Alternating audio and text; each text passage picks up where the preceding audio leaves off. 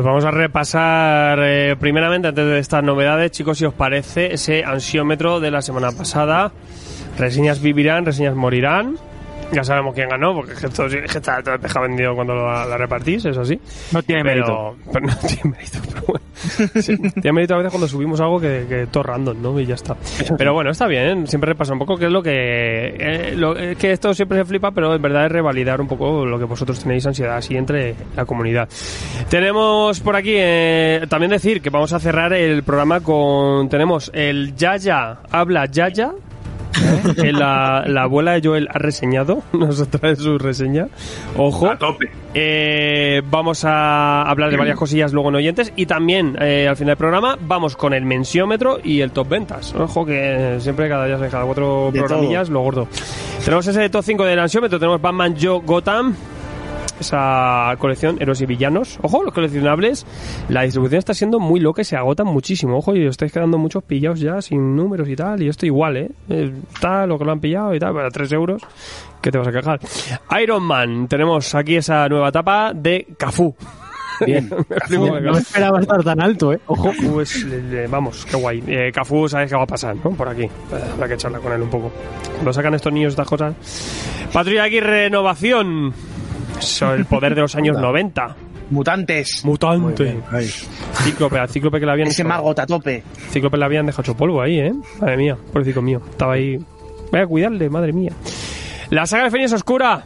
Seguimos con Mutanteo. Oh. Bueno, esto es un clasicazo. ya. Pues mira, J, eh, cabrón, ¿eh? Viene una y adiós. y la pone aquí. Easy win. Otra buena, Easy Win, efectivamente. Marvel más Hathaway. Y el ganador, eh, más que ganador, es la ganadora, la Tora, la. Tora de Jason Aaron, la diosa del trueno, sí señor. Jane Foster.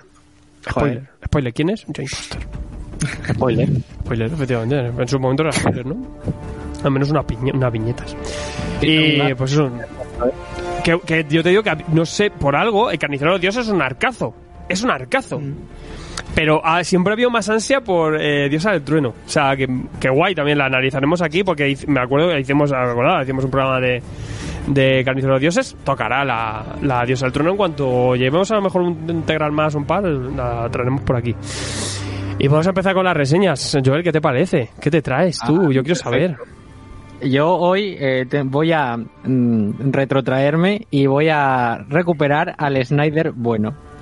Cosa, cosa que eh, yo solo he visto eh, dos veces en toda mi vida. Eh, después de marear mucho la perdiz, eh, ECC se ha decidido por fin a sacar el Batman Saga número uno, después de no sé cuántos números publicados, y que va a recopilar el primer arco argumental de los nuevos 52 de Batman, el, Tribunal de los Bus, esta historia de, Scott Snyder y, y Greg que nos iba a contar eh, los orígenes eh, ocultos y secretos de Gotham. Se conoce que a través de un asesinato que descubre nuestro queridísimo Batman, eh, empieza a investigar y eh, empieza a conocer la leyenda de cierta corte de los búhos que parece ser una organización que lleva toda la vida eh, controlando Gotham desde las sombras. Entonces es una, una leyenda que él mismo había eh, investigado cuando era niño a través del asesinato de sus padres pero que había descartado por completo. Pero vamos a ver que este tribunal de los búhos va, a darle mucha caña al murciélago y lo va a poner eh, al límite tanto física como mentalmente eh, decir eso, que es el por fin el, el primer número de, del, del cole- o sea, de la colección de, de ahora de en orden. Batman. Y, y que ahora por fin se puede poner el primero, lo cual eh, los que tenemos TOC eh, agradecemos encarecidamente. Y deciros que, como os he dicho, es cuando Snyder era bueno y es para mí una de las mejores obras que he leído de Batman, súper entretenida, súper recomendable. Eh, un rollo thriller, suspense con el, el- el Batman detective al, al más, al máximo nivel. Y, y con un dibujazo de- del señor Capulo que, que gracias a Dios eh, aquí el arco eh, lo pedía y, y se agradece un montón. Además tiene un juego con, con un laberinto que, que hay que ir girando Iba- el, el libro. Iba, iba a mencionar eso yo, ¿eh? O sea, Sí. el, el- el momento de, El de- de- Mira, este soy yo. Ese es el Estos son mis credenciales, chavales.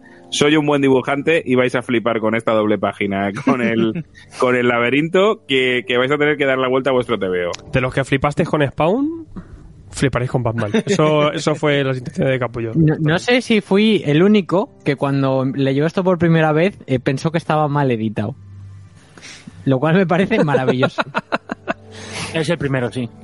Joder. y nada, poco más. Pues no, hicimos programa, yo me acuerdo, del año pasado. Yo, yo- porque digo, yo me acuerdo, sí, porque normalmente no me acuerdo, acuerdo de las cosas. El año pasado hicimos eh, programa y decir que es muy buena etapa, decir muy buen arco, más que buena etapa. Etapa, bueno, sí, mejor, mejor buen arco. Pero a mí incluso hasta el final, eh, aunque en el último arco lo de lo de, lo de Gordon Tal, Bloom molaba mucho, Mr. Bloom. Eh, el Plantas mola mucho, el Plantas. El plantas. Y, y sí que yo lo quiero proponer este año, a ver si continuamos un poco eso y traemos la Amos de la familia. Que estaría bien salir ahí con el al- al final del juego. Sí, y sí, habría que rematar con el final del juego, incluso la, ya para cerrar lo bueno ahí, la parte chula. Esos son los tres arcos buenos de esa etapa. Sí, no, al menos los, los más considerados. Pues. De origen, ¿no? ¿Cómo se llamaba este? El... Año cero. Origen, año Año, cero. Año- cero, año. Es que, es que es verdad que luego con el tiempo FC ha rebautizado los tomos de los arcos y, le- y a veces se llaman de siete veces diferentes. Entonces hay un jaleo también, ¿sabes? Pero bueno, en, en su época hacíamos las grapas era del 1 al 6. No, no nos liábamos. Eh, Batman Nuevo Universo, el Tribunal de los Búhos, 35 euros. Por fin el Batman Saga 1. La madre que les parió. Cartoné, 352 páginas. Pues muy bien, señor Snyder, señor Capullo. Y de tomo a grapa. Tío, porque me toca. Eh, reseñita rápida porque arranca la, la tercera la tercera parte de, de Cesos, Planeta Muerto, con el número uno. Eh, creo que alguien me corrija si me equivoco, que son seis números, puede ser en total. Seis, seis, ¿no? Son- Porque no sé, Son no más. sé por qué. Son más. Son, son más, yo creo que son siete. Son siete. Es que no sé si son seis o siete. Bueno, el Mm. caso. Primer número que nos va a situar eh, en el futuro después de los eventos de decesos. No voy a comentar mucho por, por no destripar los decesos, que la, que la trajimos hace nada al programa. Y, y deciros que es la- realmente la verdadera secuela, porque Inmortales era como un spin-off que sucedía paralelamente al, al primer evento. Y aquí lo que vamos a tener es el, el legado completo de qué personajes eh, ocuparon los, eh, los puestos de superhéroes de, de, de la DC tradicional. Eh, continuamos con el macarreo máximo de Tom Taylor, con momentazos espectaculares de, de zombies devorando a todo y de héroes muriendo porque sí. Y, y que esta sí que parece que va a tener mucho más nivel que, que Inmortales. Habrá que ver, ya, ya está siendo pues eh, un poco como en Marvel Zombies. Hacer diferentes series. Y ya pues quien quiera seguir viendo zombies bien y quien no pues se puede ir bajando del barco. Yo- Sí. Tiene, tiene pinta de que esta es la última serie, ¿eh? De que es una No. trilogía. No, no, va a haber más. Ah, no. Hay una, hay una que se sigue publicando. Sí, que se llama... Ah, pero la de eh, First. Vale. Esa. Esa, esa. Hope at Warlane o algo así. Sí, sí, sí. Pero yo, o sea, yo en general creo que esta eh, está bastante bien para seguir la, la trama. De hecho, te, te puedes leer esta sin leerte la de Inmatables y no pasa absolutamente nada. Completamente. no, está bien que sean independientes y que sin problemas. O sea que bueno. Sí. Pues ahí lo tenemos, Decesos, Planeta Muerto, eh, primera grapa de 6, son 2,95, 32 páginas, formato gráfica DCC, DC con sus zombies, que sigue sigue con sus miniseries. O sea que muy bien, pues pasándolo bien y saliéndonos de lo típico y eso, estas, estas pipas zombísticas. O sea que ahora que viene Walking Dead, que viene Sergio, pues si queréis. Si no queréis poner muy intensitos, pues cogéis. Está bien. Está bien. Y pues voy a voy a pasar eh, a, a traeros tres cosillas. Eh, la primera que traigo, iba a traer la Mai, pero, pero se ha liado. Y no pasa nada porque la traemos todos. Es este Rorschach. El Ronchas. El trauma. El. Ronchas, el Manchas. El Manchas. Y tenemos, pues eso, el primer numerito de la maxi serie de Tom King, de Jorge Fornés, de Iber Stewart, que tampoco quiero pasar muy, muy, muy en profundidad porque vamos a hablar ahora largo y tendido con Fornés y vamos a sacar mil cosas con él, eh, mucho mejor que, que escucharnos a nosotros. Pero decir que, bueno, eso, sí que FC le ha traído un precio bastante bueno, 2,25, ha bajado un poquito la calidad de la, de la cubiertilla, pero bueno, sin problemas. Eh, tenemos... Eh, lo que es un thriller policíaco, que además eh, ya lo que hemos, leído unos cuantos números ya Rimo usa, yo me quedé por el tercero. Eh, va montando un thriller, un thriller policíaco, un, asesi bueno, un asesinato, un intento ahí de, de, de matar a lo que sería la, la oposición de, de- del presidente, que, que sigue siendo el señor Redford. Tenemos eh, una oposición conservadora y tenemos a Rorschach, de repente aparece Rorschach, que le acaban de disparar, le acaban de neutralizar y parece que iba a hacer un atentado contra este candidato, ¿no? que ¿A dónde vamos? Vamos a 2020. Nos estamos yendo a 2020, vamos bastante años después. La temática y el estilo vais a ver que, que está ambientado todo como una, una estética setentera, ¿vale? En, en dentro del universo Watchmen. Y, y se va montando un thriller en base a esto, ¿no? ¿Quién es este Rorschach? También le acompaña una especie de cowboy, una chica, mm, otro, otro enmascarado. Eh, ¿Qué quería hacer? Y, y bueno, se, se va montando el thriller. También vamos viendo poco a poco muchas referencias a la política. Aquí también una referencia eh, directa, al igual que en la obra de Moore, a la política. Aquí es la situación más del trampismo. Y, y muchas, mu- hay muchísimas referencias del, del tema americano, del tema política. También poco a poco con, con cuentagotas vamos eh, metiendo hilos y referencias también a, a la obra original. Y bueno, y también por intenciones por los autores tiran hacia otra cosa. Es un, es un ejercicio distinto. Es un ejercicio noir, total, es thriller, policíaco puro y duro y, y muy bien la lección de Tonkin de traer a Jorge Fornes porque en eso es un maestro y te narra que es espectacular, te, te amplía. También decir que es muy, muy, muy divertido y sobre todo que a nosotros nos gusta mucho porque tenemos eh, mucho metacómic en este, en este, en este trabajo. Por el tema de la meta referencial con el propio Watchmen o con el tema del propio cómic donde tenemos, vamos a ver aquí al autor autor de los piratas. Y, eh, y el autor de los piratas. y además con ese con ese personaje tenemos juegos de metaficción que veremos más adelante en otros números. No queremos revelaros mucho pero muy chulo a nivel de eh, y también lo que van buscando que en cada número vayamos teniendo cosas distintas. Es una obra que va poquito a poco paulatinamente pero sabemos ya también por la, por la información que tenemos que se va explotando y va cerrando más hacia el final. Que va pausadita pero pero muy bien por ahora Fornes en estado de gracia sigue siendo un maestro con su estilo que va perfecto para este género Tonkin que tenía planteada esta historia desde el principio, o sea que la tiene cerrada, la sigue, la estamos viendo con los autores y de igual pues poco más que decir. No sé vosotros, tú Sergio, que estás así muy... No, yo asiento, asiento. No, ya sabéis mi, mi enfado con Tonkin desde Euros en Crisis. He estado leyendo Space Adventures, he estado leyendo este número de Rorschach porque, bueno, yo quiero que me guste. Yo leo cómics para disfrutar, no para agitear. Y realmente quiero que me guste este Rorschach. Y bueno, es un número, Garrido ya me, ha- me lo va adelantando mal, pero quiero esperar a ver. Es un número, tiene ese rollo que tú has dicho, rollo todos los hombres del presidente, rollo taxi driver, ese rollo setentero. Hmm. Y no te puedo decir si bien ni mal, seguiré leyendo y bueno, pero espero que me guste porque si no Tom King, si la cagas con Rocha ya no, no te quito la cruz. Ah, es un poco eso, habrá que ver un poco y como todo, yo creo que hay que quitarse también el tema de, de explotar Watchmen o no, ya, Ah, eso ya eso ya, Sí, ya se ha hecho muchas favor, veces que quédate con la obra ya. original y punto. Y esto pues, eh, pues podía ser otra cosa pero también esas meta referencias ahí está.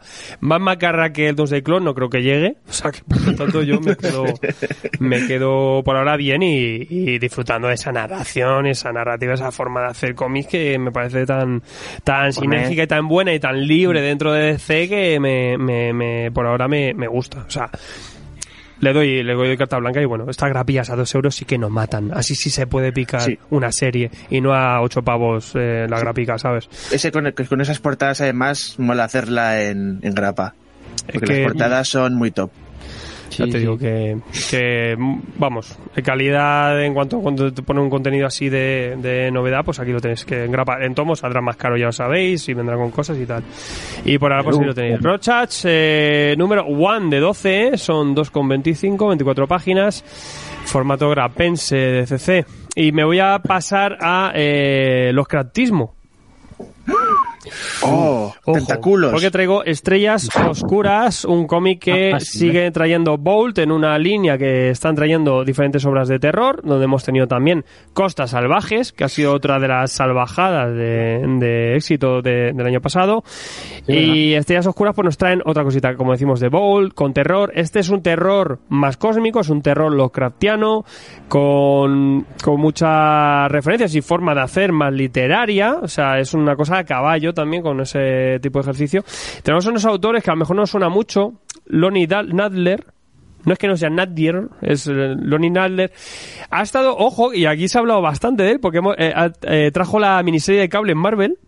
Hizo ahí eh, en colaboración y también John Doe, que hablé de él hace poco. Uh. Y en Indie tiene alguna cosita como de Gretz, que tiene muy buena pinta.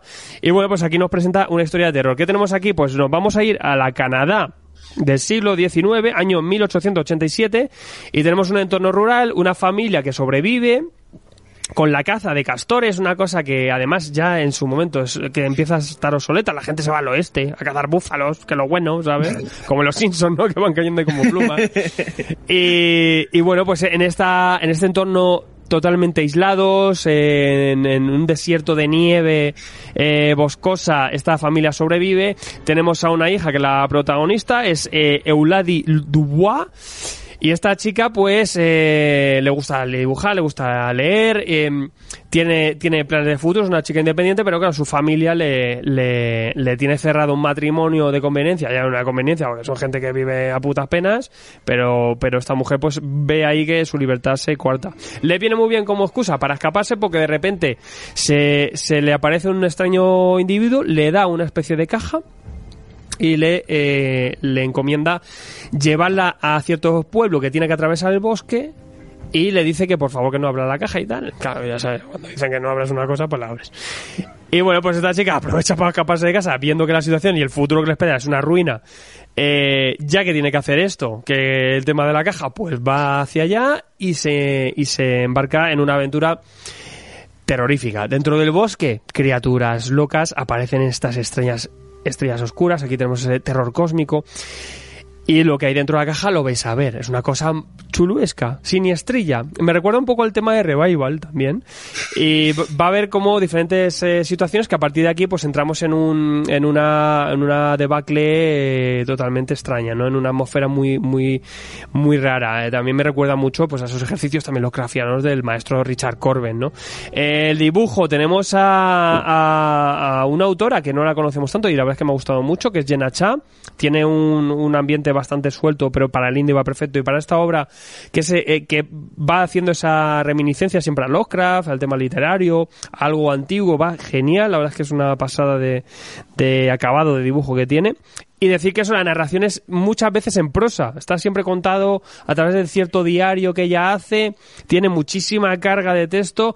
Sí que el ritmo es lento, bastante lento, pero se disfruta porque es más el camino y el viaje que una historia convencional eh, de terror, ¿no? Es más ese terror loscrafiano eh, que, que evoca eso. Sí que hay un parón ahí porque de repente aparece un documento, aparece un texto y tenemos luego cinco o seis viñetas de un, de un texto ya directamente, ¿no? Eh, pues como, como en Providence, por ejemplo, cuando Alan Moore hace esos breaks. Lo que pasa es que aquí es casi rompe un poco el clima porque no lo tenemos en, ninguna, en ningún momento de la historia y lo tenemos un poco al final y entonces se rompe, ¿no? Pero, pero decir que eso, que quien le guste más ese tipo de terror, quien le guste más esas obras que quizá más cercanas a Sandman, ¿no? Este tipo de, obras, pues, pues la verdad es que es una lectura bastante interesante. Si quieres leerte algo rápido, esto te va a hacer un parón en tu, en tu pila de lecturas, pero que, que muy bien llevado. La verdad es que Estrellas Oscuras, un tomo ahí en, en Hydra, 17.50 y bueno, tapadura muy bien editado y todo muy bien. O sea que, terror cósmico. Viva. No hay tanto tentáculo. Que eso alguien lo decía el otro día en el grupo de Discord. Yo quisiera hacer una historia de terror sin, sin chulú. Aquí no hay chulú. Aquí hay terror cósmico. Terror cósmico. Y está bien, no solo siempre sacar un pulpo gigante, sino otras cosas. Y era que, bueno, está bastante chulo. Como terror gótico, esto, esto va perfecto. 17.50, ahí lo tenéis. Cartón de 160 páginas. Y voy a cerrar, pues eso de. Pues fíjate, he pasado de, de Watchmen a la literatura y me voy a la poesía. Eh, acabo con eh, el señor Whitman, eh, con un autor que me encanta, que me fascina, que es Tito Alba, que tiene muchas cosas en, en, en Astiberri. Recomiendo mucho también La Vida, que nos habla de Casa Gema, que era, era una, un artista muy pegado a Picasso y una historia bastante chula. Y tenemos la historia de Walt Whitman. No sé si alguno conocéis, tú Sergio seguramente que sí. Sí, el autor de Hojas de Hierba, gran poeta americano. Y si os suena la frase de Oh capitán, mi capitán, Claro, no solo del Club de los Poetas Muertos, sino que también pues eh, fue de este poeta que, que culturalmente también y políticamente pues eh, hizo bastante con, con- con lo que menciona esa antología de, de poesías que hablaba del amor, también hay un amor que para su época fue, fue totalmente un avanzado porque hablaba de cierta ambigüedad también sexual y un amor, eh, Whitman siempre se ha especulado con que era homosexual, o sea, aquí también se retrata, o sea que muy bien. Y, y luego tenemos eh, eh, ese tema de, de Lo Capitán, Capitán, que le, que le dedicó a, la Branly con, después de acabar la Gran Secesión. Pero lo que se centra aquí Tito Alba, sí que tenemos esa, ese inicio, esa apertura, que es, esto que os he contado. Además, transcribe poemas y los ilustra, aquí Tito Alba, o sea, muy bien también esa, esa parte de metapoesía que mete a través del cómic, o, cómo ilustra esa poesía a través de las viñetas. Luego que se centra en ese, en ese capítulo en el que eh, Paul Whitman se metió de lleno en la guerra para ir a buscar a su hermano que acabó herido se mete en todo el jaleo y empieza a ver el tema de los de los enfermos de guerra, la gente pues con mutilaciones, gente que está en las últimas, gente con heridas graves. Empatiza en, este momento que vaya a ver a su hermano y decide estar un tiempo en Washington cuidando a la gente, ¿no? Y a través de esto, pues, eh, lo que tenemos son las experiencias de, de gente que ha estado en la guerra y que, que está en esos últimos momentos de vida. Hay muchísima muerte en esta obra, pero a la vez empatizas con esos horrores de la guerra, también una guerra también de mosquetes como fue esta, y de, de aquí te pillo, aquí te mato, y, y bueno, con mil barbaridades, pero todo lleva de una forma muy delicada. Tito Alba lo hace todo a través de una acuarela muy delicada, muy bonita, que va perfecto a la narración que trae, el estilo de obra que él, que trae. Y bueno, pues una cosa que, tiene ese pozo cultural, que también nos, nos puede atraer otros lectores, que demuestra también porque en el cómic se pueden hacer eh, relatos eh, muy buenos y además eh, dar a conocer figuras importantes y un poco pues traernos este tipo de trabajos. Aquí sí que es mucha cultura americana, el tema de la guerra civil, este Whitman que para, la- para americanos también es muy importante y también para la propia poesía americana. Hablemos también de que también en esa época la poesía tenía un un estatus mucho más importante que obviamente que el que hay ahora. Eh, los recitales de poesía se llenaban. Lo que pasa es que también es verdad que llegaron cuatro críticos a, a ponerle ahí un círculo muy cerrado a eso, a elevarlo demasiado y pues acabó interesándole a nadie o a muy pocos, ¿no? Pero sí que en esta época pues eh, tiene ese valor y, y es muy interesante la historia, es una historia humana y una historia también pues a conocer. Ahí lo tenéis, Whitman, de Tito Alba, un autor que, que recomiendo todas las cosas que tiene, el catálogo de Astiberri, muy chula, 18 euros, ahí lo tenéis, 96 páginas en cartoné, que te lo traes, es un gran formato también a la, a la europea. Y eso también pues lo traigo así, porque tengo que empalmar con Sergio H, que no sé si me viene hoy muy europeísta o no. Como hila. Hombre, yo, yo siempre vengo europeo y hoy empiezo europeo. No sé si elitista, bueno, la verdad es que yo creo que sí. Porque vengo a hablar de una obra que me apetece mucho traer aquí. Ha llevado un, ha lle- lleva un tiempo un poco descatalogada, no, no, este- no se podía conseguir, pero parece que su formato en rústica eh, vuelve a estar disponible. Y hablo, muchos la conoceréis, nada más y nada menos que de un fenómeno cultural en los países de habla francesa. Hablo de Cowboy Hank obra de Kamagurta y Gersili. Eh, Cowboy Hank, los que no lo conozcáis, es una especie de un tío que físicamente se parece a Johnny Bravo. ¿Os acordáis este de Cartoon Network con el? Así muy, muy fortachón. Oh, mamá. Y Hank, que pues nada, ya para empezar viene, viene reseñado la parte de atrás por Humberto Eco, un escritor serio, no como, como estos reseñadores como Tom King o Stephen King, gente así de, de malas letras. Y Cowboy Hank es, una, es todo un fenómeno cultural, como ya he dicho, en Bélgica y ha llegado incluso a ganar el premio en Angoulême a, a mérito cultural del patrimonio del Festival de Angoulême, o sea que estamos hablando de algo serio. Bien, ahora diréis lo que no los conozcáis. Me va a hablar aquí de un rollo que si metafísico, no sé qué, se va a poner intenso. Pues no, amigos, estáis equivocados.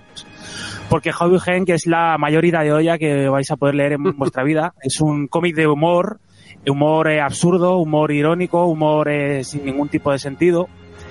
Y que pues lleva muchos años publicándose en Bélgica. Empezó a publicarse en el 81 en la revista De Morgan pero eh, el fuerte carácter sexual, el fuerte carácter explícito que tenían muchas de las historietas, pues hicieron que rápidamente los autores tuvieran que llevarse a su personaje pues a, una, un diario eh, flamenco.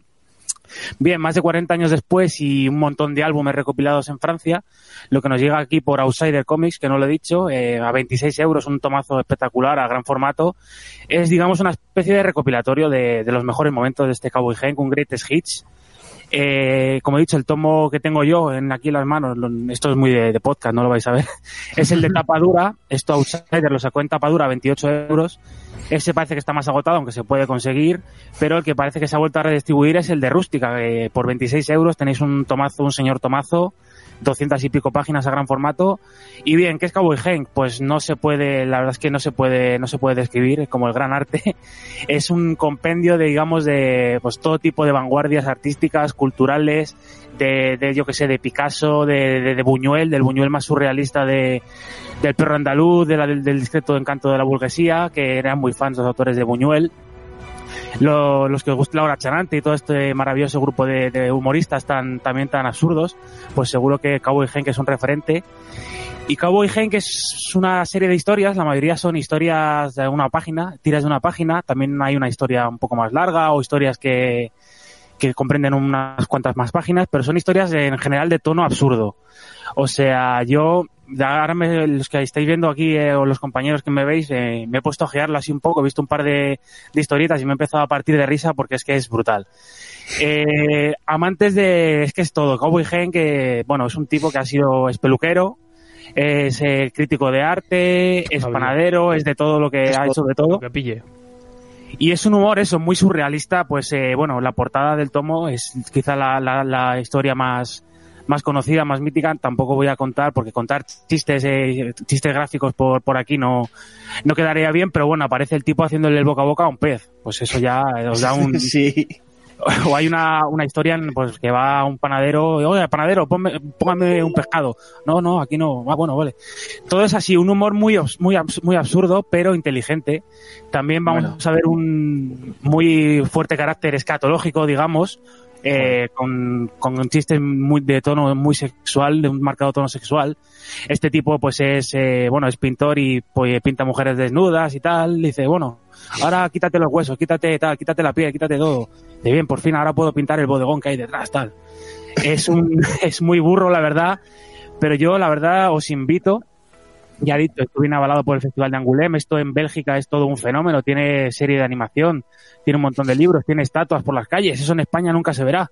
Es un auténtico fenómeno. Yo os invito, de verdad, si tenéis acceso en librerías físicas y lo veis por ahí, echarle un ojo. O sea, ha habido un par de páginas al azar. O si no, si no tenéis acceso, lo miráis por internet y luego lo, lo encargáis por la página nuestra. Eh, mirad un par de viñetas, mirad un par de historias y si no os partís el culo, literalmente, o sea, yo es el cómic de humor realmente con el que más me he reído. Es, eh, es maravilloso. Si os gusta esto que os he dicho, eh, absurdo, destroyer, eh, muy sexual, muy escatológico, lo vais a flipar con este Cowboy Hank. Y hablando del, del dibujo, hay historietas en blanco y negro de un dibujo un poco más simplista y unas cuantas a color que ocupan la, la parte central del tomo. Esto vendría a ser este revival que hubo en los años 80 y 90 en Francia, también en los Países Bajos, de esta línea clara, que pues gran- grandes exponentes como Yves Sente o este León el Terrible que publicó Glenat aquí en un, en un tomazo jíbaro, pues León el Terrible era un tío ya directamente asqueroso, un tío que se cagaba en la calle y que se dedicaba a dar por culo a la gente cu- cuanto más podía. Un dibujo muy bonito, muy tradicional en la línea de Derje, claro, si no contara estas, estas majaronadas, ya lo, lo tenéis disponible, la verdad, eh, echarle un vistazo porque merece mucho la pena. Yo ya digo, no me he reído como con Kabugen, con nada. Echarle, echarle un vistazo y si no, si no os convence, si no, si no os reís con lo, con lo que vais a ver aquí, no lo compréis. Pero es que yo creo que os vais a partir de risa. Sí, es un humor completamente surrealista. Yo me acuerdo la, la, la historia del sueño mojado o en la que pisa una caca, se hace, hace así, vuelve a recomponer la caca y hace, uy, ahora me siento bien conmigo mismo. sí, sí, sí, la verdad es que cada, una- cada historia es más surrealista que la anterior. Un crack. No os pongo a destripar chistes porque quedaría muy mal, pero miradlo vosotros que merece la pena, ya, ya me diréis. Cowboy Hank, ¿eh? Sí. La verdad es que es una flipada, te, te ríes mucho, es un humor gráfico total. Cowboy Hank, ahí lo tenéis, Outsider, que siempre trae cosas guapísimas. Son 256 páginas, eh, rústica, gran formato. Sí que salió en su momento en cartonet también, pero ese no está disponible Sí, sí. ahora. Y, ¿Y cuál es la siguiente, Sergio? Después de esto. Traigo otra cosilla europea de un tapadito, un tapadito, una editorial tapada que quizá no, no llegamos a tanto, evidentemente. Yo creo que va a ser la, si no me falla la memoria, la primera obra de esta editorial que hablemos aquí. Pero también merece la pena traer este tipo de obras un poco más de autor, más minoritarias. Y eh, estamos hablando de Espada, eh, Espada sin la E prim- si la primera E, digamos, espada con S-P-A-D-A. Un tomo que aquí publica Sockdom, una editorial que posiblemente muchos no conozcáis. Y es una editorial eh, italiana, afincada en, en Brescia, no, no Alberto, sino una, una localidad al norte de Lombardía. Una editorial italiana que ella misma pues se ha liado la manta a la cabeza y ha publicado en varios países, eh, está publicando algunas de sus obras directamente ella misma y que en este caso con este primer volumen de espada de guion, dibujo y color, o sea, todo, todo completo de Alexander Triput, eh, nos cuenta la historia de un tal eh, Wet eh, un tipo que trabaja pues para una corporación mega, pues, mega, mega top eh, llamada Nightzone, una especie de pues un trasunto sin muchos esto de sin mucho vuelta atrás de Amazon. Una, un conglomerado espectacular que en un mundo futurista así un poco rollo pues este tipo de, historias de ciencia ficción no sé Alita o el quinto elemento una cosa así futurista pues es digamos la que parte el bacalao. Tiene una serie de, drones de, drones carteros de que controlan todo, digamos, todo el mercado, todo el negocio, que van enviando paquetes sin parar, y este protagonista, este web, es uno de esos, de esos carteros. Bien, un día en un, en- yendo al banco se encontrará con un tal Espada Rodríguez, buen, buen nombre, y es el tipo que le da, que le da título a la obra, un tipo bastante misterioso que se llevará a Wed por ahí, se tendrá una especie de amistad, una relación ahí un poco extraña que veremos para dónde, para dónde tira, y también pues eh, ver que trae esta espada por detrás, porque tiene un pasado por detrás, eh, el rollo de, de esta organización que está un poco controlada por, por, componentes mafiosos, este pasado quizás revolucionario que, eh, que tiene este personaje de espada, y todo ello, como he dicho, pues en un marco de ciencia ficción así futurista, muy, muy ligero, también, bueno, esta que trajo hace poco Nuevo 9 de, de Mecánica Celeste, también es ese tipo de obra desenfadada, Mm. una obra sencilla que, que funciona.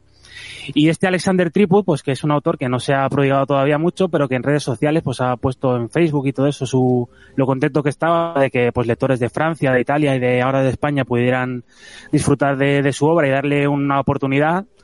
Y bueno, eh, los que os guste todo este tipo de, historias que os he ido contando, yo creo que le podéis dar una oportunidad. Es un tomo, pues, bien editado, correctamente editado, un formato europeo. A 20 euros, un tomo de ciento y pico páginas. O sea, son dos álbumes lo que recopila. A 20 euros yo creo que está, que está regalado. Si os pica la curiosidad, podéis empezar por este primer volumen. Ya nos irán llegando más. Y esta Sockdown, que bueno, tiene por ahí obras interesantes, eh, podéis echarle un vistazo a la página web. Hace poco se editó también una que se llamaba Blue, todo así en un contexto de ciencia ficción que, bueno, para salir del europeo, digamos, del de toda la vida, del más mainstream que, que nos pueda traer Norma o Yermo, pues merece la pena. El dibujo de, de Triput, pues es un dibujo, pues que tanto las expresiones como la narrativa y toda la gestualidad bebe mucho, evidentemente, del manga tiene mucha estética manga, es un dibujo muy muy rápido, pero muy muy característico, muy muy bien definido. Y sobre todo pues un juego de acuarelas eh, espectacular y muy muy virtuoso y que luce mucho, unas escenas de acción muy bien plantadas y la verdad es que es bastante bastante vistoso y luce bastante bien. Yo, bueno, por 20 eurillos, joder, tenéis ahí un tomazo europeo que si os gusta la ciencia ficción más fresca, esto es sencillito, pero yo creo que os puede, os puede gustar. Pues ahí tenemos esa espada. Ojo que es espada, esa en italiano. Ah, espada. Espada, ¿no? Espada. En italiano. Eh, pues 20, 20 euros, ahí lo tenéis, que lo trae Shockdown Alexander Tripod. También el nombre, el apellido. eh. Eh, es un cartoné de 160 páginas. Sí, señor, 20 euros. 20 eurillos. Tiene. La verdad que tiene muy buena pinta, ¿eh? Llama la atención. Y también ese, ese dibujo que tira más hacia un diseño gráfico, ¿no? De- que parece un diseño Sí. de videojuego, ¿no? Ese conceptar, o al menos en cuanto a la fachada. Eh, y, y quieres matar con, con. ¿Quieres matarme ya o qué? ¿Con, con los muertos vivientes o qué? ¿Que ya no son los muertos Bueno. vivientes o cómo- cómo va ahora? Ahora la no, ya- polémica. Ahora es The Walking Dead, claro, Uh. eh, porque la serie se llama The Walking Dead, si no la gente se hubiera, se hubiera echado a las calles, se hubiera sido al revés.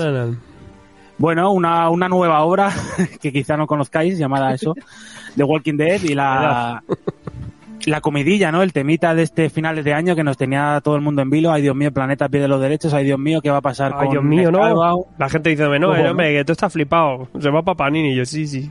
Sí, sí, bueno, ya sabíamos Sí, sí. cosillas por ahí, pero bueno, ya tenemos aquí el primer tomo de 16 que compondrán este The Walking Dead, antes llamado Los Muertos Vivientes por Planeta.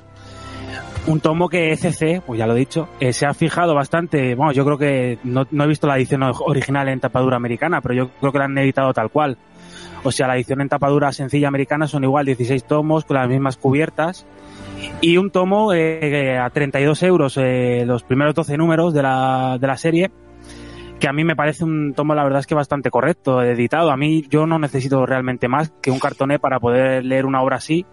Ya, bueno, ya el que quiera gastarse más en integrales en obras de lujo va, va para, para él, pero yo, la verdad, quizá una rustiquilla sí se me hace muy breve y un integral se me hace para el americano demasiado incómodo. Esto es un tomo ligero, la verdad es que me gusta cómo ha, cómo ha quedado la contraportada y las guardas y eso. Sencillo, pero Lo, lo no malo que necesito es más. difícil de mantener en buen estado. Esa portadica negra siempre... Sí, los dedos y eso, ¿no? Bueno, los dedos y los rayajos y todo, los golpes, Sí. bueno, es, es que aguanta un poco. Pero no tenga bueno, mucho todo lector que Todo lector que se precie sabe que leemos con guantes, o sea que no hay problema. Pasamos las páginas con pinzas. No, esto ya digo, Pero que lo quiera vosotros perfecto. sabéis que los lo- tomos. ¿Qué? ¿Cómo? Que si vosotros leéis los tomos, no, no los ponéis solo en la estantería. Sí, también, también. Sí, pero lo que pasa es que Bueno, yo, yo me refiero más a que quien lo quiera pulcro que lo pille de novedad. Pero Porque lo esto en, saquéis del cua- envoltorio, estáis locos. en cuanto empieza a rular, o Panini, digo, ECC lo retratila, o en librería tampoco lo vas a encontrar perfecto, perfecto, ¿eh? Porque la edición no se presta a que en almacenes esto aguante bien. No, como pasaba con los integrales de Planeta. Del Bueno, peso planeta ni te digo, ya venían reventados, como lo pesaban tanto las Claro. páginas, el cosido se iba al carajo. Y bueno, vamos a, primero antes de pasar al temita, vamos a comentar un poco la obra, que bueno, diréis que no hace falta, pero evidentemente el éxito de cosas como Marvel más Half y todo eso nos evidencian que hay público lector nuevo cada día y bueno, hay gente que, bueno, como yo, que no se lo habían leído. Pero Sergio, ¿merece la pena Walking Dead? ¿Merece la pena? Pues sí, hombre, si, si te gustan los zombies emocionales, merece mucho la pena. yo, porque, claro, yo en su, en su día leí Infinito de Robert Kirkman, esa obra maestra junto a Ron Liefeld. Por favor, pero bueno. Y claro, dije, ya no necesito más de Ron Liefeld. Digo, de, bueno, de Ron Liefeld tampoco, pero de Robert Kirkman. Y me dije, yo, yo puedo- así me, me autoimpuse no leer más a Robert Kirkman. Sí que es verdad que me apetecía leer Invencible, pero dije, ah, yo no voy a leer Walking Dead, eso es muy, muy mainstream. Me leí, un- al final me acabé leyendo el primer tomo de Rústica y no volví a leer. Como las pipas. Así que me pilla, me pilla esto de nuevas, como seguro a muchos de vosotros que estáis oyendo. Como las Pues pipas. bueno, no voy a, voy a pasar muy, muy por encima. Bueno, Robert Kirkman al guion, el dibujo en el primer volumen de Tony Moore, Charlie Aldar en el segundo, esos, esas tintas y esos grises. Y cuenta la historia, bueno, ya también habréis visto mucho la serie, que no tiene nada que ver, evidentemente. De este Rick, este sheriff, este policía que está en coma y se despierta, uy, ¿qué ha pasado? Esto, uy, un zombie aquí y tal. El mundo se ha ido al carajo, no está su familia, el nuevo orden mundial, todo ha cambiado el statu quo los zombies han invadido los Estados Unidos, el mundo no se sabe, y es esta, pues esta, esta, esta huida siempre hacia adelante, este tratar de sobrevivir, y que evidencia, pues a, a pesar de los zombies, que al fin y al cabo el hombre es un lobo para nombre y que el más cabrón al final pues son los seres humanos. Sobre todo, sobre Una- todo Negan. Sobre todo Negan. Que bueno, ya, ya llegará eso, no sé en qué tomo llegará, en el 8, Negan, ¿verdad? sí, No tengo ni idea. el 8. Antes de Negan está el, el alcalde, que ese sí que es un hijo. Pero ese dura, ese dura tres cafeses. Para mí siempre es el dura alcalde. por ahí. En la alcalde. serie duraba la vida. El alcalde el vecino. Para mí siempre será el alcalde. El alcalde. El alcalde, ¿eh? Me Sí, te de verdad que siempre le llamaba al alcalde. ¿no? Muchas gracias. Te lo compro. Yo, yo hay, dos, hay dos cosas para los que vienen herejes de la serie. Que siempre lo digo. La, eh, la serie es un coñazo y tiene unos ritmos re- horrorosos. Eh, Lo del granero, la granja de los colegas dura siete vidas. Lo, de lo, lo del alcalde, como dice Garrido, son 20 años. En el cómic son dos, tres grapas. o sea, es adictivo como él solo. O sea, y, y sí, no está Daryl, pero da igual, lo tenéis todo concentrado en Mission. Es, bueno. un, es un comicazo. Es, es que es adictivo. Es que te, te engancha. Engancha Sí. muchísimo. Y otra cosa, la serie está a color y el cómic es en blanco y negro, que aquí la gente se piensa que... Bueno, una cosa gris. en, en grises. En grises. Ah, bueno, De momento, de momento es de en momento. gris. Pero, y menos mal, que no, de momento no, ya está siempre. ¿Sabes? Eso es como la edición a color de Akira, que muy bien, pero bueno, A mí me parece una, una obra súper, súper guay para iniciarse en cómic. De hecho, yo, yo este fue el primer cómic que me compré hace no sé cuántos años, cuando ni siquiera era lector habitual, y, y me flipó. Y no seguí coleccionando la, la colección porque no me daba del dinero para todo, básicamente. Está muy, está muy bien contado. Y Sí. está muy bien hecho. bueno, decir si los zombies me lo permiten, que es un, como habéis dicho vosotros bien, efectivamente, es un pasapáginas, como es el caso de, del Poder del Fuego, que luego mi compañero Gonzaga profusamente reseñará, es muy entretenido, o sea, es un, un pasapáginas, es venga, me leo un número más y a ver qué pasa y a ver qué pasa. Sí que es verdad que, como ha dicho Alfredo, al contrario que la serie, que los ritmos eran un poco de aquella manera, esto está muy bien medido, muchas escenas de acción, muy- eh, momentos muy trepidantes, con realmente verdaderas parrafadas de vamos a sentarnos, vamos a hablar y vamos a desarrollar un poco los personajes y vamos a ver de dónde vienen. El dibujo de Muri Aldar es muy, muy, muy sencillito, muy indie, muy, bueno, no tiene gran cosa, pero funciona, la verdad es que funciona. Y con esos tonos grises, pues eh, logran representar bastante bien cada personaje y cada situación y la verdad es que son, son mis molones. Eh, bueno, seguir para adelante los que, pues, no sé, los que, los que hayáis visto la serie, pues no tiene nada que ver. Yo he visto la serie hasta que me cansé y es un coñazo y esto es muy, muy divertido. Y bueno, ya hemos hablado de la, un poco de la edición, lo, cómo es la edición, el cómic en sí. Voy a hablar un poco de, de cosas que me han, que me han sentado mal. Voy a, voy a dar mi parrafada, voy a dar mi, mi pataleta y luego si queréis vosotros me... Se viene, se viene. Pero yo, Ha ¿por qué- venido a hablar lloráis? de su libro. Pero porque Yo venido- todos, hoy todos yo ya después de esto voy a, me voy a acostar, me voy a dormir, voy a estar tranquilísimo, voy a, El vamos. abuelo cebolleta. Nos Y, bueno. dando el coñazo con esto. Sí, sí, bueno. Se ha esperado. Claro, es que como, como dice el dicho, temed la ira del hombre tranquilo. Yo sabéis que yo en polémicas no me meto, yo soy bastante outsider, yo voy a mi rollo, me da igual que si Ibañez gana el Oscar o cuando veo que en Wacom, por ejemplo, que es DCC, por cierto, que muchos no lo sabréis, Sí. eh, semanas antes de que se pusiera a la venta este tomo, pues ya un montón de gente hateando, poniendo pues una estrella, no, eh, ECC sois unos estafadores, sois unos ladrones, porque no sé qué. Vamos a ver, está, está a tope, tío. vamos a ver. Está a tope. pensar- A mí me hace mucha gracia, formas. A mí también, pero- Eso No pasa nada. De hecho, yo cuando veo estas cosas me río, digo, bueno, voy a leer un cómic que es lo que realmente me gusta. Pero en este caso, me, yo qué sé, me tocó la, la esta. Porque vamos a ver, primero hay una editorial que es Planeta, que bueno, que tendrá sus cosas, tendrá lo que sea, pero por, por lo que sea, Image, Skybound no ha querido continuar con Planeta.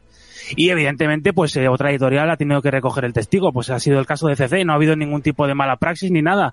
Esto ha pasado toda la vida, desde que sé, de, de Aleta pasó a Medusa, a Valiant, de, de Norma pasó a Planeta. Y de ahí, a- Planeta, esto ha y de ahí a Ibáñez. Luego ya la- las filias y. Luego ya las filias y fobias particulares de cada uno, yo ahí no me meto. Pero bien, llamar, bueno, para estafadores a una, a una, pues eh, la verdad es que son los que tienen la mandanga. Que pues, simplificando podemos decir, yo tengo esto, si lo quieres lo pagas, si no, pues no. Es, es, es tan fácil como eso. Creo que un tomo de 32 euros de 12 números está realmente bastante, es caro, porque es caro, pero es lo que está el mercado a día de hoy. Os puedo aceptar que está un poquito por encima el tema de ser blanco y negro, pero claro, también os digo que hay unos costes que, que no hacen más que subir. Hay una nueva licencia que se ha tenido que pagar y que eso cuesta un dinero. En fin, eh, por eh, entrar en eso de vamos a boicotear, ojalá se coman la ojalá se coman la tirada, pues entrar en cosas así me parece que no no sé, Sí que- vamos a disfrutar de pobre Sergio está sufriendo. Que vamos a ver, de todas maneras, siempre se exagera. Y muchas veces las voces estas son gente o que o ya lo tiene o le da igual. Y después están comiéndose los panchitos. Lo... Sí que es verdad que, obviamente, CC tiene los precios más caros del mercado ahora mismo. Y sí que este tomo está un poco inflado. Pero igual que este, todo el catálogo. Y, y luego, aparte de esto. Sí que decir que esta edición es mejor que la de Planeta. Para empezar, está mucho más cuidada, es mejor edición. El papel que se ha empleado es mejor para este. Va mejor, al menos eso es algo distinto, que es un papel poroso. Eso vale más. O sea, este, este tipo de papel es más caro en imprenta. Por lo tanto, ahí se entiende un poco más de eh, ese. eh, ya sabemos que está un poco más caro, pero todavía un poquito más porque la edición es mejor. ¿Que no te gusta? Tírate ahora mismo. Est- estás en el mes en el que te puedes comprar por un euro dos los, los rústicos en segunda mano si quieres y está más o menos disponible. Ya los integrales no. Pero, y si no, pues lo vas haciendo poco a poco y es lo que hay. Si no, pues ya está. Esto es una. Que ha estado ahí 15 o 20 años ahí esperándote. Pues no la he comprado hasta ahora, pues yo qué sé, yo llego a un punto que no, entiendo tanta queja. Sí, realmente. La queja es un poco la, pena que quizás sí que es una putada para la aficionado que tiene eh, cuatro tomos integrales y ahora mismo no lo puede acabar los de Planeta. Eso es una putada. Pero eso ya es, pues, ley de vida, cambio de, de editorial y es lo que nos toca. A nosotros nos ha pasado muchas, muchísimas veces, hemos visto muchos cambios de estos. Sin más, ¿eh? Sin más. El precio, al final, depende mucho de cada uno, no se puede meter nadie. Eso y la editorial son decisiones suyas, ellos verán. Pero, y, y, oye, y la realidad es que venden que flipas. que flipas. Y si además eh, hicieran bien su trabajo y tuvieran disponible siempre sus sus publicaciones, no vean lo que venderían. Incluso con estos precios. Es lo que hay. O sea, a fin de cuentas, nosotros decidimos. Lo que yo, yo siempre veo más criminal poner grapas caras a, a tomos integrales caros. Un tomo integral se entiende que es de lujo. Lo que no puede ser es que en un tomo integral queramos encima el, el oro y el moro. Se supone que son ediciones más de lujo y además la tercera vez que ya tenemos esto, pues ahí ya Dios dirá. Para mí me parece arriesgado, ¿qué quieres que te diga? Yo hubiera tirado por, unos cartones un poco más tal y habría ajustado, pero claro, estamos en ECC y trabajan lo que trabajan. Tampoco es una editorial a nivel de Panini, que es una multinacional y ajusta precios, pero a muchos niveles. El papel ha subido Vale. en diciembre y muchas cosas ahí. Bueno, mucho que ver, mucho que. Yo creo que más allá de la propia obra y que esté ahí, pues ya está. Yo creo que mm, tanto discutir un precio, a fin de cuentas, es una labor que, que es más editorial que otra cosa. Primero decir, pues eso, que la edición de Planeta es una edición ya antigua, evidentemente a un precio muy por debajo del mercado actual, y que si a día de hoy Planeta editara esto, pues evidentemente no lo haría a esos precios tan irrisorios con lo que estamos viviendo. Sin ir más lejos. Mira, de la última que edito de Kirman, Die Die Die, también de, de Skybound. A 20 euros, 25 casi, casi 20 pavos. 25 euros, 8 números, vamos a ver. Sí, sí, pues eso. Por ejemplo, eh, Sentient, 5 números, 24 euros. Eh, Space Riders, 4 números, 20 euros. Nadie ha visto quejarse de... Es que yo no entiendo qué os pasa con esto. Si es una cosa que. O sea, si no, quien no lo sepa, es que no tiene ni idea de cómics. Y tampoco puedes comparar el grupo editorial Planeta con, con ECC. No se puede comparar. La- y más, una empresa eh, pequeña que ha invertido en esa pedazo de licencia que no quiero saber lo que han gastado. Y ahí está el precio ese. Ya está, no tiene más. ECC, hijo de puta, Panini. Sí, cada uno lo hacen mal, ¿eh? Muchísimas cosas mal. Pero también traen muchísimo. Pues es lo que tiene publicar mucho a lo loco. ¿Qué pasan estas cosas? The Walking Dead, Los Muertos Vivientes Integral 1. Robert Kim, Anthony Moore, Charlie Arrar, uno de los mejores cómics que se han hecho. Y tenemos a eh, este cartón es nuevo, son 340 páginas. Es justo la eh, mitad que los integrales de Planeta. Lo tendremos en 18 tomos, o sea que relax. Pero sí que iban a hacer una cadencia, no sé si ve- cada dos meses. Iba a. Algo así. Una cosa así. Pues más cosillas. Eh, señor Juanjo. Bueno, ojo a lo que Bueno, os traigo. ¿eh? Porque vamos a empezar por el tomo y después ya por la grapa. Es la, la mejor serie que está ahora mismo publicando Image. Y si no es la mejor, de las tres mejores. ¿De qué hablamos? No, no, no. es- digo que está publicando en curso, ¿eh? No, que, es- que no vale ni que estén en pausa, ni finalizadas, ni anunciadas. No, que estén ahora mismo en curso. Hablamos de Lazarus. Lazarus es una serie creada por Greg Rucka y Michael Lark, a los que recordaréis de Gotham Central, por ejemplo donde ya hicieron buenas migas y, y bueno, pues tiempo después se unieron en este proyecto. Eh, lo que acaba de editar Norma es el sexto tomo, que es Fractura, es el sexto tomo, Fractura primera parte, tras un parón de dos años largos, porque en su momento Michael Lark quedó ya un poco, estaba un poco quemado por pues tanto tiempo dibujando esa serie, empezó con una serie regular y pues pidió hacer una pausa, fue segui- seguida esa serie regular por una miniserie de seis números con distintos artistas y un poco explorando ese mundo. Y bueno, pues por fin el- a finales de 2018 retomaron la publicación de la serie con un nuevo formato en Estados Unidos de una especie como de grapas de cuarenta y pico páginas cuatrimestrales y eso es lo que está empezando a llegar aquí. Las, esas tres primeras grapas son lo que componen este tomo. ¿De qué va Lazarus? Lazarus lo que tenemos es un futuro distópico, pero bastante realista. No tenemos monstruos, no tenemos naves espaciales, no tenemos un fin del mundo exagerado, sino bastante creíble. Y es, es un planeta Tierra que está gobernado por distintas familias eh, a modo de mafias que pues gestionan los recursos y tienen sus distintas vendetas y, y sus guerras por controlar a la población y a los recursos. Eh, realmente el elemento más fantástico es que cada una de estas familias tiene un Lazarus, que es un ser modificado genéticamente y incluso con implantes y demás a, a modo de cibor para, para que defienda los intereses de cada una de esas familias. La familia que gobierna la mayor parte de Estados Unidos son los Carlyle y su Lazarus, que realmente es la protagonista de la serie, es, se llama Forever y pues es criada como una hija más de la familia, una hermana más, eh, sin saber ella que realmente pues es un instrumento, un arma de guerra. el, lo habíamos dejado la aventura anteriormente en un envite que había su- sufrido esta familia Carlyle y bueno, pues esa posición hegemónica se había visto amenazada por un, gol- un golpe militar muy potente del que ahora en, en Fractura pues quieren un poco vengarse y contraatacar a través de Lazarus, de su Lazarus Forever. El problema es que Forever está descubriendo pues, que quizá todo lo que le han contado no sea tan cierto, que, que no es una hermana más, una hija más, sino un arma. Y es más, ya vamos viendo que seguramente no es la única. Ya eh, en vistas de que se pueda revelar o de que pueda ser prescindible, ya están preparando una segunda Forever, que es adolescente. Y bueno, en el momento en que entre en conocimiento de ello, pues tal vez se plantee si va a permitir que alguien sufra el mismo entrenamiento y todo el sufrimiento que ha tenido que sufrir ella. Eh, mm, realmente es una serie muy bien realizada porque hace un buen uso de la geopolítica que se plantea, Hmm. de esa relación entre personajes, porque ya no solo son las guerras entre las familias, sino dentro de las propias familias las disputas de poder entre los hermanos que tienen distintos intereses. Y todo ello mm, con una atmósfera increíble de Michael Ark que le, le ayuda en los fondos Tyler Boss. Realmente lo que plantea Michael eh, hace un poco un esquema de los fondos y se lo completa su ayudante. Y por supuesto lo que ayuda a la atmósfera eh, decisivamente es el coloreado de- del español Santi Arcas. Sí. Eh, todo esto pues te introduce en ese mundo eh, con un aspecto muy realista, con una narrativa brutal.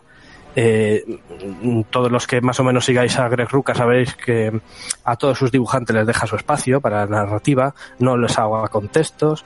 Aquí donde es más denso con los, tex- en los textos son los complementos que te explican un poco eh, más aspectos de este mundo, un poco como las páginas estas de X-Men que hemos hablado que viene con información de Krakoa y demás, pues todo eso también tienes esos complementos, precisamente también para no ahogar la historia y dejar que fluya la narrativa.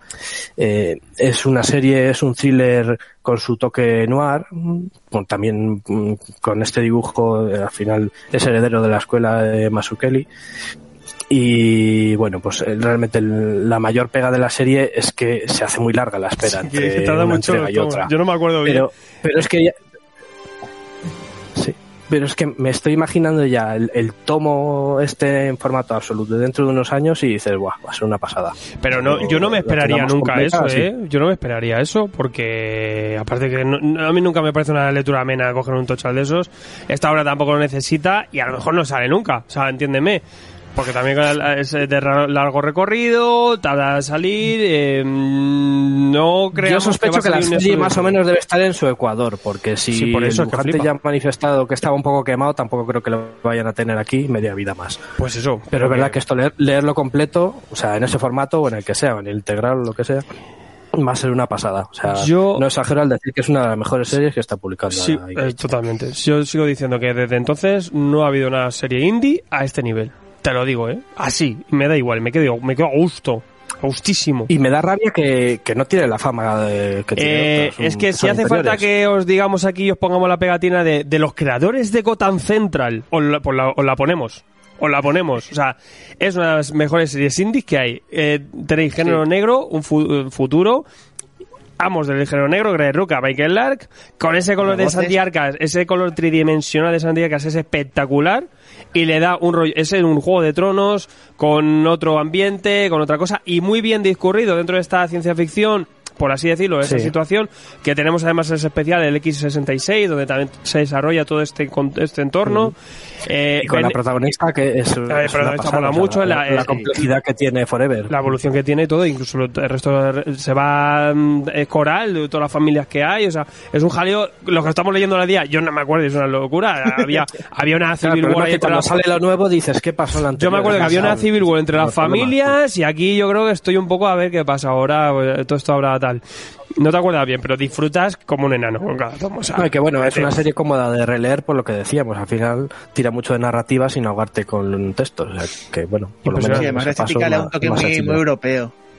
Impresionante. Sí, sí, efectivamente. Espectacular. Así que bueno, todos a, a- todos a por esta serie, pero bueno, sabiendo con paciencia que, que tardará en llegar al final. Lo pone el tomo detrás. trabajo. Es tomo lo que tiene tener un, un equipo creativo, pues haciéndolo todo. tomo, a este el- nivel. el tomo detrás lo pone 10 de 10, eh, Juanjo Palacios. Pues, eh, Lazarus. No, no, pues, pues se lo merece. A gusto.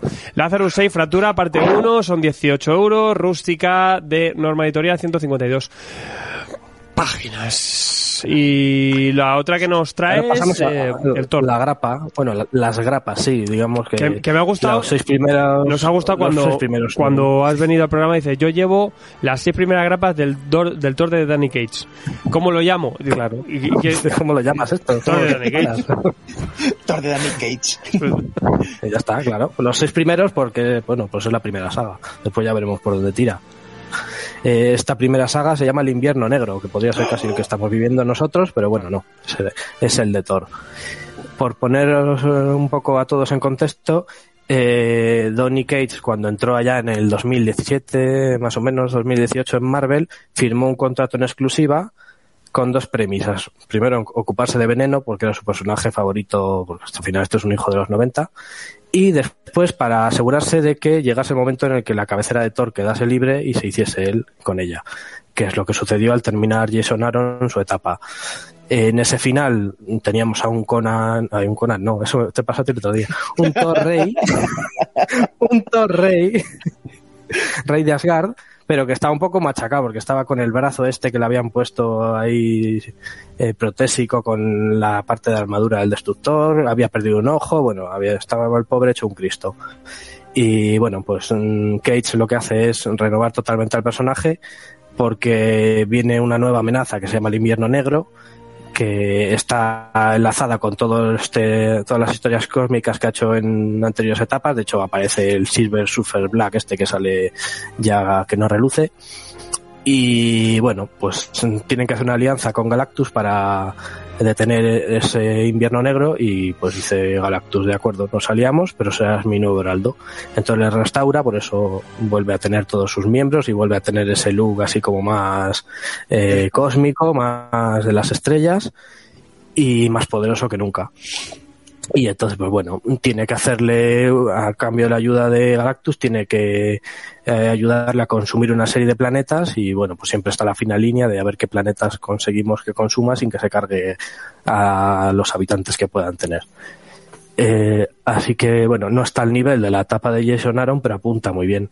Mm, Sobre todo porque han sabido elegir a un dibujante magnífico. O sea, Nick Klein es un alemán que le hemos visto en Masacre y en Nuevos Guerreros, en un montón de, de series ya bueno. desde hace más de 10 años. Pero aquí ha llegado su momento, ha llegado su momento de lucirse y sobre todo porque le está realzando el color de Matthew Wilson y es un trabajo espectacular el que está haciendo, así mm, con esa crudeza que, que requiere también esta historia, pero también siendo capaz de reflejar pues la magnificencia de, toda la parte cósmica, incluso muertes importantes de personajes, mm, pues con esa, con esa crudeza que digo, mm, realmente lo, lo está haciendo muy bien. Y bueno, eh, es una etapa que va para largo, ya ha dicho Cage que tiene planes para bastante tiempo y está tocando bastantes palos de todo el universo de, de Thor. Entonces, pues veremos con el tiempo si llega a la altura de la de Jason Aaron. No, no lo tiene fácil, porque realmente está precedido de una etapa muy potente. Seguramente Thor sea de los personajes de Marvel que, mm, por lo menos desde los últimos 20 años, mejores autores ha tenido. Y bueno, están mimando mucho esta serie y ahí está, que es una de las series más vendidas y, y más potentes de- del catálogo de Marvel. El Thor, la grapa, que está funcionando muy bien, de las más vendidas, ¿eh? de las más que más funcionan, nosotros menos en nuestra tienda. El Thor, pues eh, ese sexto número era Heraldo de Nadie, era que es una etapa muy macarra, más cósmica y tal, y, y bueno, siempre... Y con portadas de Oliver Coipel que siempre se agradecen. siempre, bien. siempre todo bien. Sus, sus hombres achaparraicos, y me gustan. y, y bueno, pues eh, poco más que decir. 3 euros teníamos esa última grapa, 24 páginas, Classic, eh, esos precios populares de Panini. Y, y nada, eh, siempre si queréis ir tarde, eh, ojo, las grapas se acaban, ¿eh? Se agotan y tal. Y Esto es carne de Marvel Premier, pero para el año que viene. sí, o para dentro un par. Normalmente son cada dos años, o sea que quedará un poquillo. Pero Yo lo, lo único, depende de lo que tenga Donny que, ajustar las cuentas Panini y tenga que acelerar la Lo malo, publicación. Donny Cates que siempre se aburre en Marvel y va de un lado para otro y esto pues no sé, yo no me fío de que dure mucho, como todo. Sí, él dice que sí, pero efectivamente, a ver, yo le doy tres años. Uy, tres. como veneno. ¿No? Medio, Como- veis seis va, a meses. ser, va a ser como veneno, similar, yo creo, en duración. Pues Ya ojalá. verás. Ojalá, ojalá. Y bueno, y ya sabéis que el Inter conecta todas sus mierdas. Aquí también está el, Sí, sí, el cómico Rider sí, y su sí, prima. sí. Esto está conectado con Guardia de la Galaxia, lo que ha hecho la plateada, o sea, de todo. Jaleo. Eh, pues ahí lo tenéis. Eh, vamos a pasar a Gonzaga. Que Gonzaga eh, me va a hablar de, eh, de los, las comedoras de hombres. Sí, la- las man-eaters o lo- los gatos que no aman a, que no aman a los hombres. Mm. Pues Chel- Chelsea Kane, que haciendo mención a- al, al club de lectura de Thomas y Grapas, iba a hacer la secuela de Visión, pero se canceló por varias razones. Pues Chelsea Kane se vuelve a juntar con la dibujante Kate Nie- Niemstick, como hicieron ya en Pájaro Burlón, y nos, trae, y nos traen otra historia, un poco más loca de lo que ya, de lo que era Pájaro Burlón. Os voy a poner en contexto. Eh, tenemos el- un parásito que se encuentra en los gatos, eh, por, por, por lo cual está en todas partes, eh, que causa un- eh, la toxoplasmosis, que es una enfermedad, pues este parásito pues muta y hace que la toxoplasmosis sea mucho peor. En los hombres causa una especie de, de resfriado así un poco más fuerte, pero lo divertido viene en lo que, lo que le pasa a las mujeres, pues las mujeres se convierten en una especie de panteras que, que atacan a todo lo que tiene alrededor y tanto en eh, familia, amigos, a todo. Y afectan sobre todo a adolescentes que alcanzan la pubertad, a chicas adolescentes que, que alcanzan la pubertad y comienzan a tener la, la menstruación. Eh, esto loquísimo ya, pues el gobierno decide controlarlo eh, a través del agua corriente y llena de estrógenos y de hormonas el agua corriente para que las mujeres pues no, no menstruen. Porque claro, esto es como si fuesen una, un hombre lobo, una mujer lobo, eh, a modo de, a modo de, como si fuese la luna, la luna llena, que a vez que les llega la menstruación, pues ellas, si están infectadas o se han infectado, pues se transformarían en esta pantera. Eh, eh, ahora en la actualidad se ha llegado al mínimo de, de lo que son estas infecciones y nos llevan a, a Maud, que es la protagonista de esta historia, que es una niña de 12 años y sus padres que están divorciados, pues su padre se dedica a estar en homicidios y su madre eh, está en primera línea en lo que es para las amenazas de estas panteras. Eh, y todo se junta porque justo a Maud le llega la regla por primera vez, que lo mantiene en secreto por todo ese tema de la infección, y sus padres pues deciden dejar el divorcio a un lado y juntarse porque al parecer ha habido nuevos ataques en la zona donde viven. Eh, este, pues, os ha dejado el culo roto este, este planteamiento, ¿no? que sí?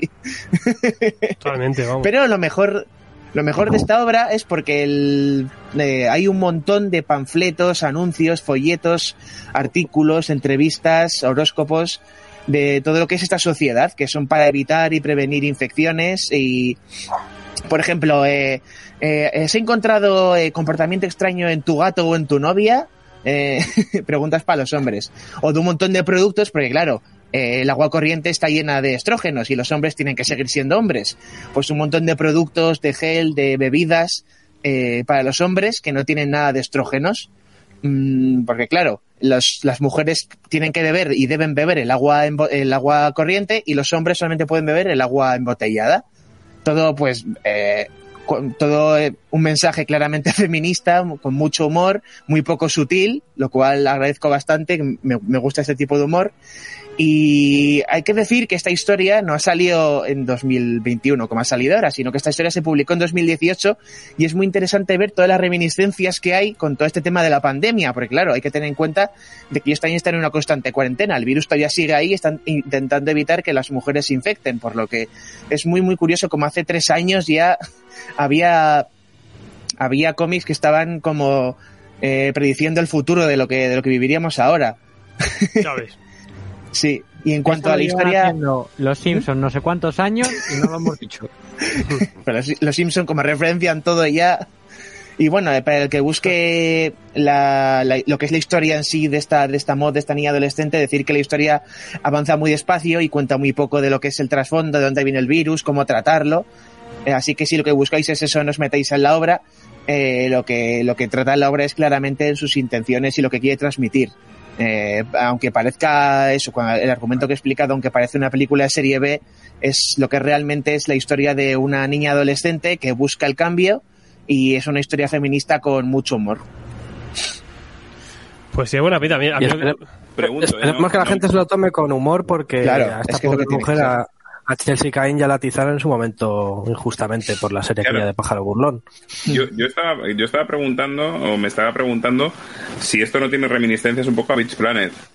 Sí, Sí, estilísticamente o tal. sí, sí, por ahí. Sin embargo, cuenta un poco menos que Beach Planet. eh, o sea, Beach Planet está como más contenido, es más, más directo y más rápido. Esto es como más, eh, más lento, más despacio. Mm.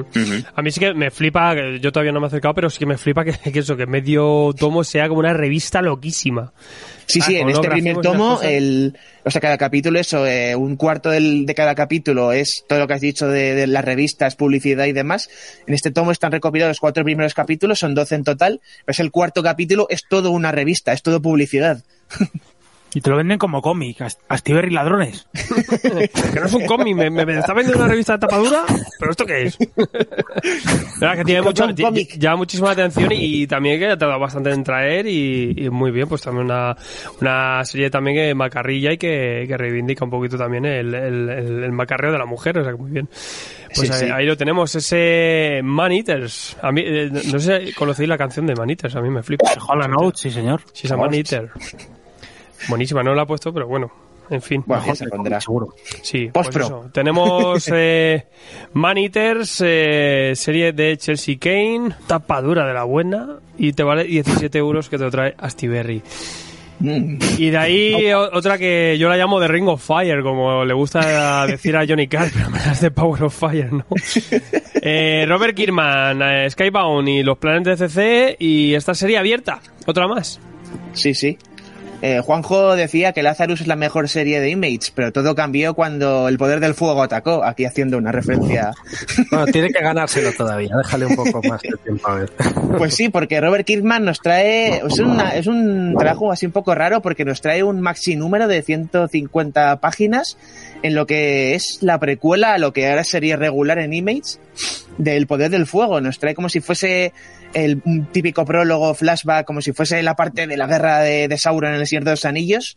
Nos trae la historia de Owen Johnson, que es un chaval que viaja a China después de haber pasado por un montón de doyos y haber aprendido un montón de artes marciales y se encuentra con un algo que no hemos visto nunca en ninguna película de artes marciales en un templo en medio de una montaña de nieve ahí en medio de China Nunca, Oh, ni en Batman tampoco. lleno de monjes Shaolin entrenando porque el muchacho está intentando desvelar eh, el misterio de sus padres. Es un chaval huérfano que fue adoptado y pues quiere descubrir quiénes fueron sus padres porque solamente tiene una foto, una foto de ellos. Eh, y allí descubre que en este templo que, que están en- entrenando para poder usar el antiguo arte de poder lanzar bolas de fuego. ¡Oh, ¡Oh, Dios mío! Eh, todo son todo una historia muy de arte, de película de artes marciales, todo lleno de personajes carismáticos. O sea, para mí yo creo y yo creo que el de la mayoría, este maestro con sus deportivas es el mejor personaje de la obra. Sí. Chistes que funcionan, o sea, los chistes relacionados con la tecnología aquí en el Lector de Shaolin, de que somos monjes Shaolin pero no somos subnormales, ¿sabes? O sea, que sé cómo funciona un iPad. Dime. Bueno, y ese puntito flipado que tiene este personaje de, ah, veo que haces la llave de no sé qué, el cangrejo ruso. Sí. Yo se la enseñé a ese maestro, no sé qué. Sí, es que, es el maestro es, es genial. Y hablando eso, de, de Shaolin, no, no pueden faltar los combates. Aquí el dibujante Chris Samney pues hace unos combates muy vistosos, eh, muy fluidos y dinámicos. De, Kierman comentaba que esta obra iba a durar la mitad, porque ya he dicho que dura unas 150 páginas. Sin embargo, les dieron di- libertad creativa y pues aquí el dibujante pues explayó. Cada vez que están entrenando, todas las poses, todas las escenas, todo muy cinematográfico, los combates en cada plano, se puede ver, se entiende qué está pasando, porque a veces en lo- los combates dices, no sé qué puñetas estoy viendo. Se pueden ver las coreografías, cómo las va siguiendo. Y eso, a pesar de que dijo que iba a durar pues menos de la mitad, eh, y ahora dura el doble. pues, No no por lo menos a mí no se me ha hecho nada pesado. Toda la historia va como, vamos, como un tiro. Es eh, muy entretenida. Y, a ver, es una historia que no destaca por tratar o proponer temas especialmente nuevos, sino porque ya sabe, trata muy bien los temas ya existentes.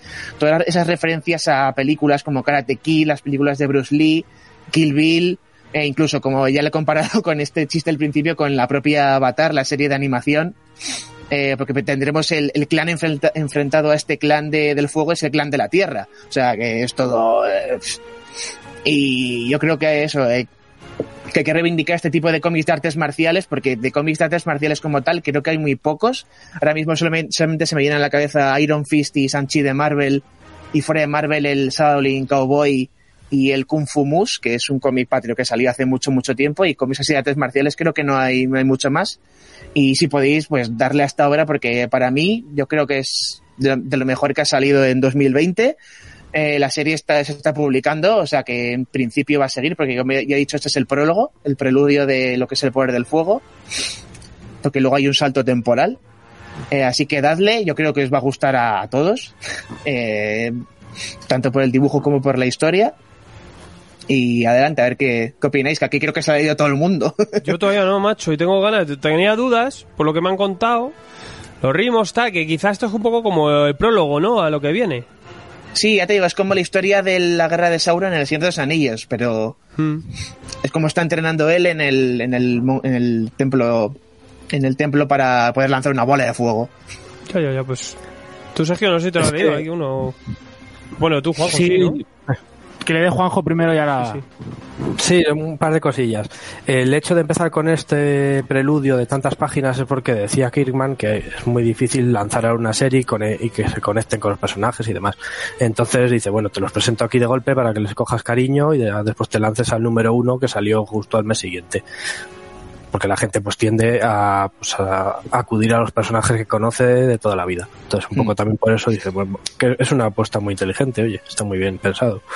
Y después también decía que pues llevaba rondándole esta idea de esta serie en su cabeza durante muchos años. Él tenía como la idea, él tiene una idea y a partir de ahí normalmente después desarrolla la serie. Él, él visualizaba a un tío escalando una montaña así pasándolo fatal y demás llega y cuando llega después de todas las penurias a, a la cima y está ahí el templo pues se encuentra con el sensei ahí sentado con un Walkman y una hamburguesa. Entonces se queda con cara así de, Es como de y entonces un poco es esa esencia así de, de esta serie. O sea que la verdad es que es una es una muy buena apuesta que es verdad que el título yo creo que mm, no sé, se me hace un poco raro el título. Quizá no tiene toda Gancho. la pegada. Sí, Mm. pero, o sea, como que en inglés Firepower parece que Le falta impresiona un poco más que aquí el poder del fuego, que parece, no sé, un de autoayuda o yo que sé ahí, que será. ¿Sabes? Dices, pues bueno, para las, un, libro de co- un libro de cocina. para las contracturas o yo que sé, para qué será. Pero bueno, que no, que no os fiéis de eso, de, de ese título, que está muy bien la Sí, yo sí que veo, a- veo a Sunny un poquito más ligero. O sea, mm, que claro, que vengo de un Daredevil y lo que hizo en Capitán América y tal, que me flipó. Y aquí le veo con otro rollo. Más suelto, mucho más suelto. Pero es que, pero es que se aposta, porque Sí. quería oír- Kirman quería oír ya de, lo- de lo- la oscuridad de Walking Dead y demás, por eso ha ido a una serie totalmente opuesta. Sí. Pues eh, no sé, la verdad es que bueno, de las novedades siempre Kirman, siempre bien. Yo, yo me quedé con el Dai Dai, que es muy macarra, y este pues con ese rollo de, del Kung Fu Fighting, tío. A tope. Es que es genial.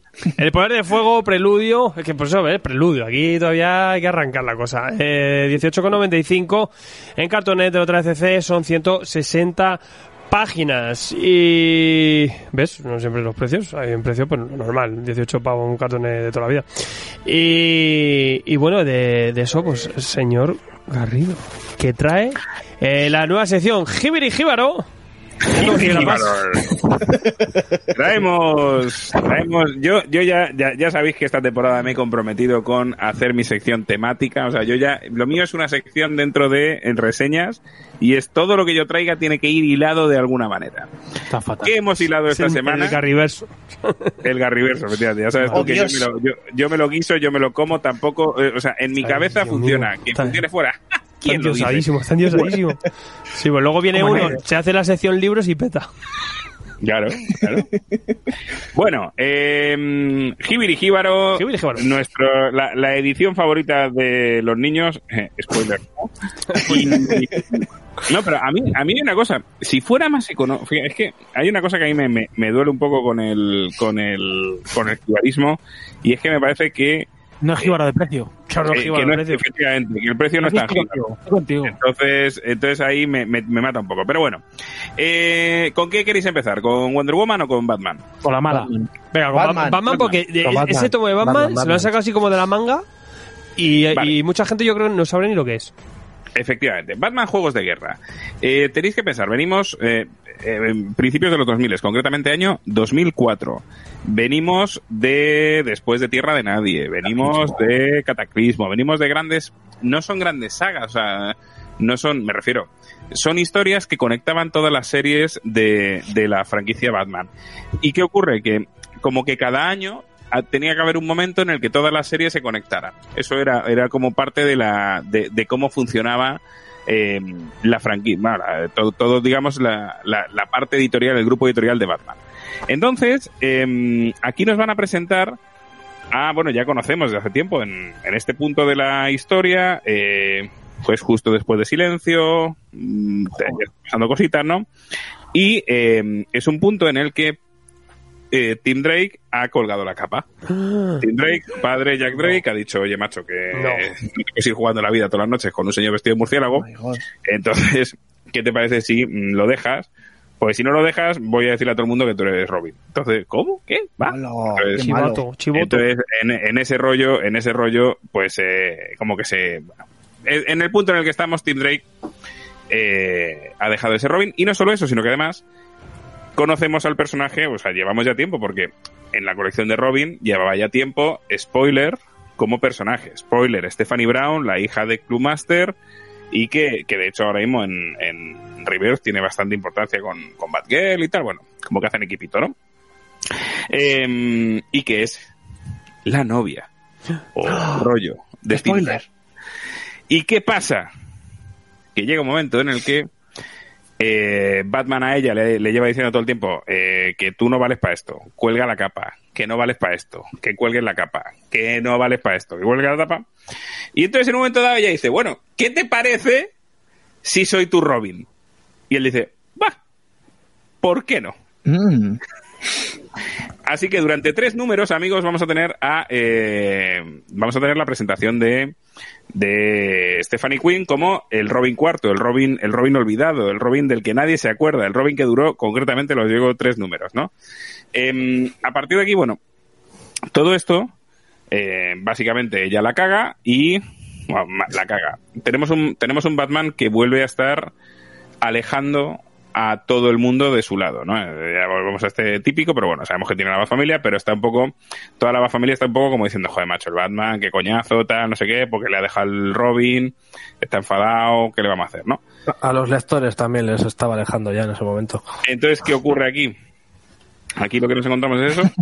Y entonces nos vamos a encontrar con, eh, bueno, ella, él, él echa a Stephanie, echa a Robin, la, la despide. Y a partir de ahí empieza lo que es la gracia del tomo, que es este Juegos de Guerra.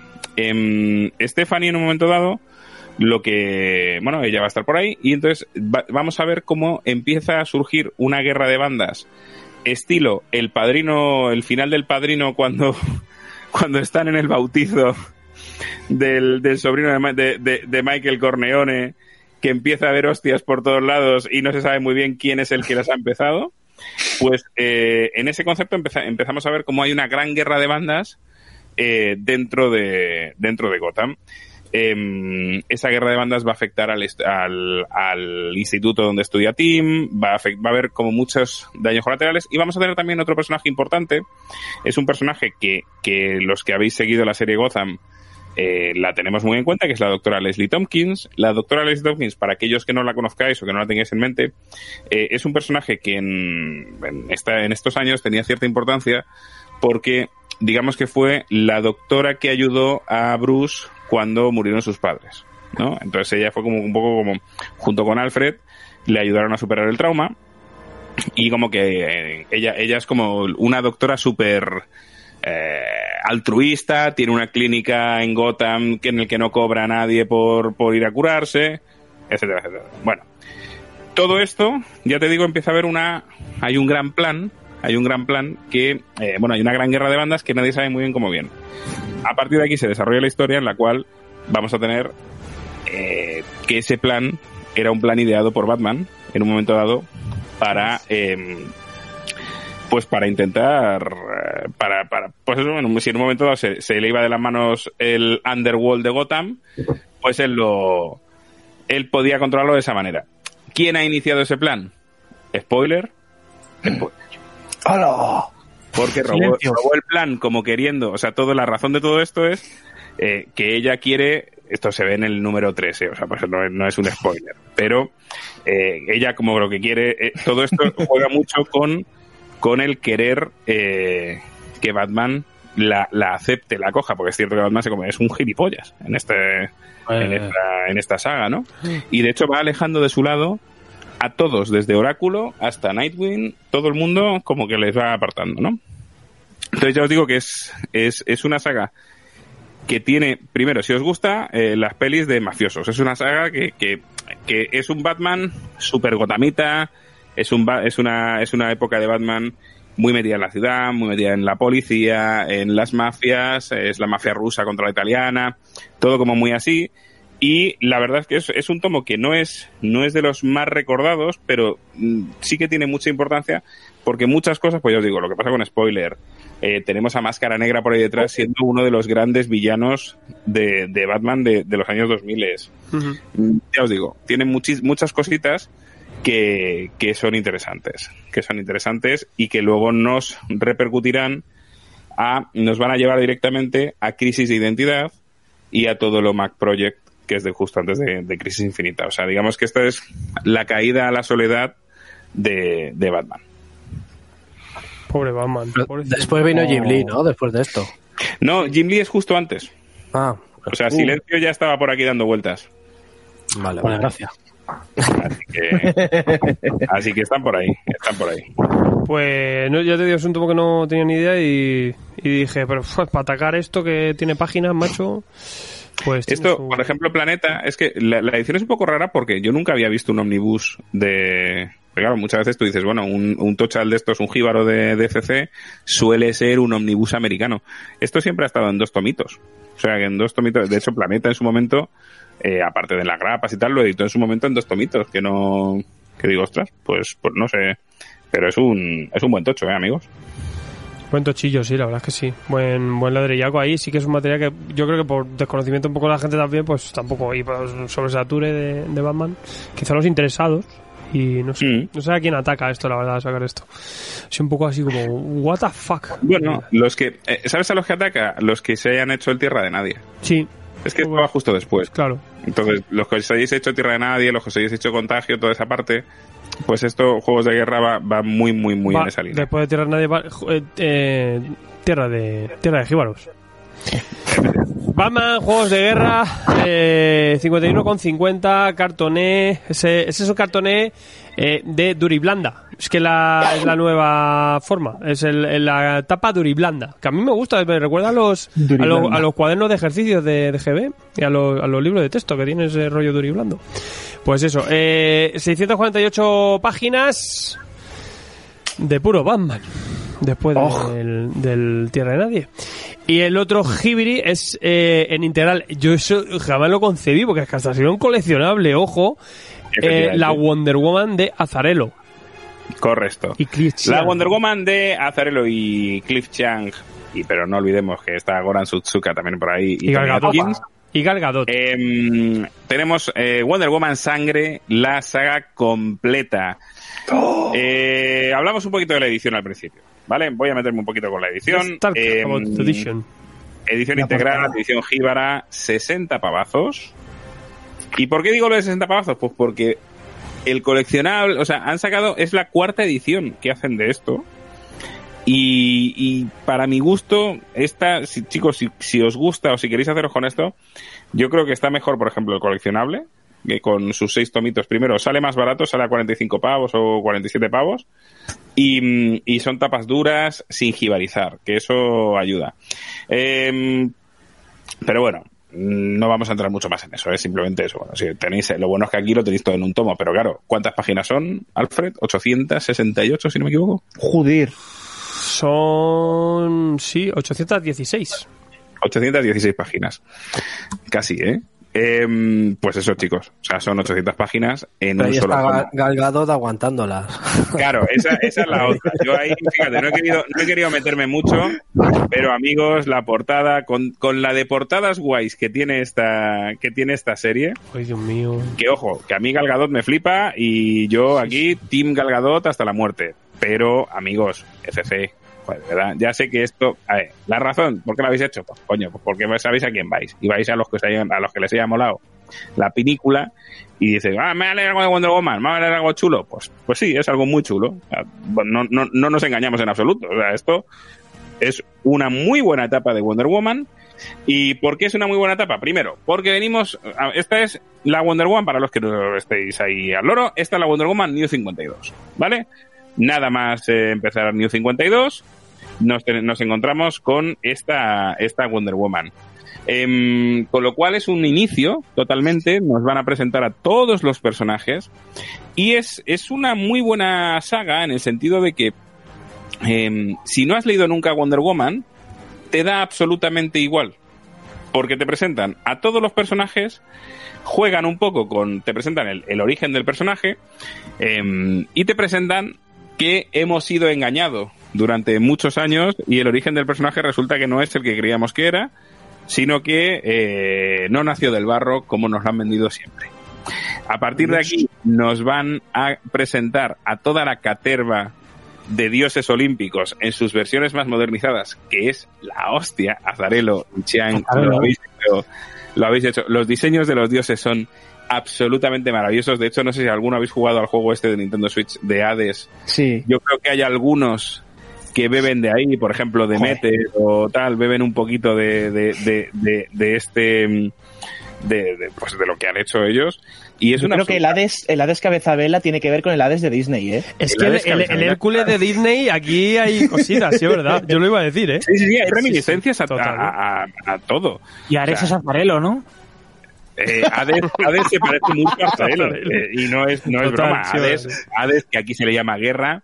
Y le tira los eh, palomos. Ares, perdón, Ares. Ares, que aquí se le llama, es que claro, entre Ares y Hades tenemos al Hades cabeza vela niño y al Ares viejo chocho azarelizado. Borracho. borracho perdido. Borracho. Azarelizado.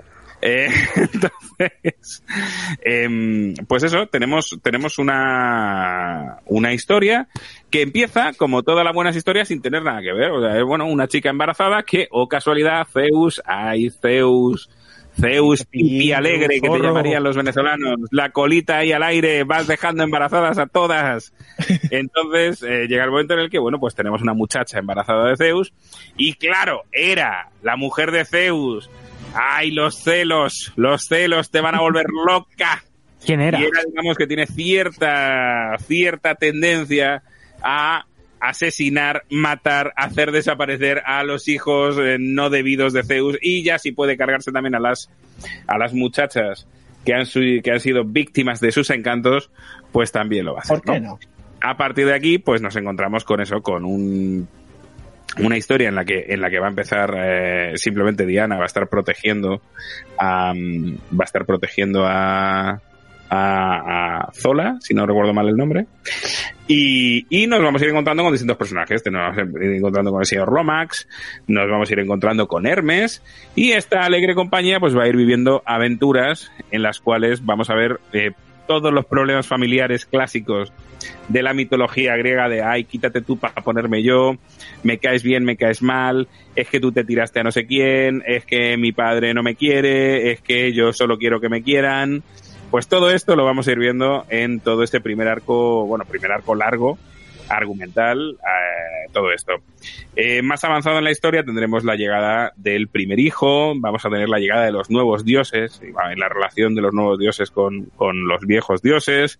Ya os digo que es una etapa que está súper, súper, súper bien, muy divertida, no, para mí no, no, no pega ningún bajón de ritmo en ningún momento, sino que son como, como, como son arcos tampoco demasiado largos, pues como que siempre te tiene ahí. Y mm, quizá, para mi gusto, em, falla en lo gráfico con la parte de Tony Atkins. O sea, a mí la parte de Cliff Chang me flipa, pero nivel fuá. La parte de Goran Sutsuka me encanta. Y yo creo que Tony Atkins se ve demasiado coartado a eh, Cliff. Entonces, como que se le nota que está un poco encorsetado ahí y, y esa parte como que pierde un poquito. Pero chicos, o sea, de verdad, eh, haceros con él, si no queréis esta edición, haceros con algunas anteriores, pero esta es una etapa de Wonder Woman que hay que leer. Azarelo, macho. Está bien, Sí, está sí. guapa. Está guapa de... de- es que los New 52 siempre decimos lo mismo. Tramita, tramita griego. Dime, Sergio H. No, que como dices que haceros con ella, yo he notado ahora que ha salido el integral que la gente empieza a comprar los cartones, así que comprar los cartones, que es una edición, una buena edición. una edición el que te decía yo. lo- bueno, pero los cartones es el que es coleccionable. Normal, no es coleccionable. No, no, pero ah, los eso, cartones ¿no? también, sí, sí. claro. Que también, ¿eh? Lo sí. vas haciendo poco a poco arcos. Y sí que lo que dices tú, yo la- lo de la portada me acuerdo que hasta nos lo comentó Ako, que dijo, vaya despropósito, pues, hombre, total. Sí que te puedes buscar esto el público también más de más fuera, pero no hace falta poner eso. Y eh, claro, porque por ejemplo yo me acuerdo que a Frank Miller le dieron el, el jíbaro de Dark Knight y guay, se hizo una foto con él. Digo, yo no sé si esto se lo van a dar a, a Clichian para decir, mira, tómate una foto con esto. Ya os digo, de- eh, eso, bueno, pues mira, para gustos colores y es, al final es una forma de marketing, tan simple como eso, ¿no? Pero, pero que es una etapa que tal, sí es cierto, he dicho antes que, que no, a ver, es cierto que la edición sí es la más barata de todas. O sea, en, porque al final en el, en el coleccionable, al ser, al ser Eran 10 diez. números, te salía por unos 100 pavetes, no, No, menos, 75, 75, pavetes menos de 75 el primero, sí, no, 70. el, vale. el cartoné, el cartoné que menciona Sergio, sí que te salen unos 100 más o menos. Eh, los tomitos en rústica, que eso ya ni de coña lo vas a encontrar, te salían unos 80, 85 pavetes y claro, al final esto por 60 euros, Todo de una. Lo tiene. Sí, a ver, todo. y yo creo eso no, para tal integral, sí hace- que lo reduzcan sí, ¿sabes? Porque es si no es imposible de leer.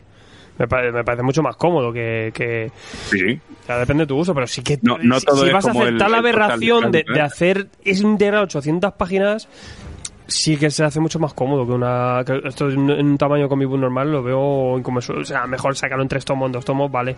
Pero Eso te es decir, yo, lo hubiera sacado en dos tomos de 30 cada uno Claro, y claro, oye, claro. te quedas como Dios, ¿eh?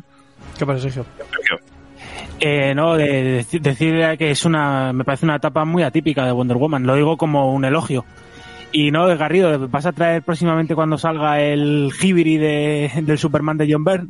Por favor, por favor, yo, yo Yo me la quería hacer, pero no. a partir de ahora cualquier hibiri que salga me voy a hacer mi sección hibiri hibiri. Todo tuyo, Oh, bro. Qué envidia. Todo tuyo. Pero bueno, pues Todo chicos, lujo. Haceros con ello, ¿eh? 60 pavetes, 816 páginas, como muy bien decía mi colega Alfredo.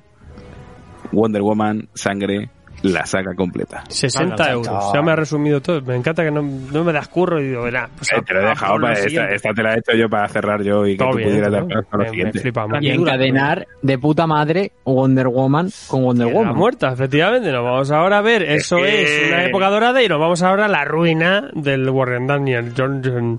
Vas a flipar. El, wa- el Wagon. Wonder Wonder Wilson. Qué redneck es su madre. La madre que lo parió. El nombre que le puso.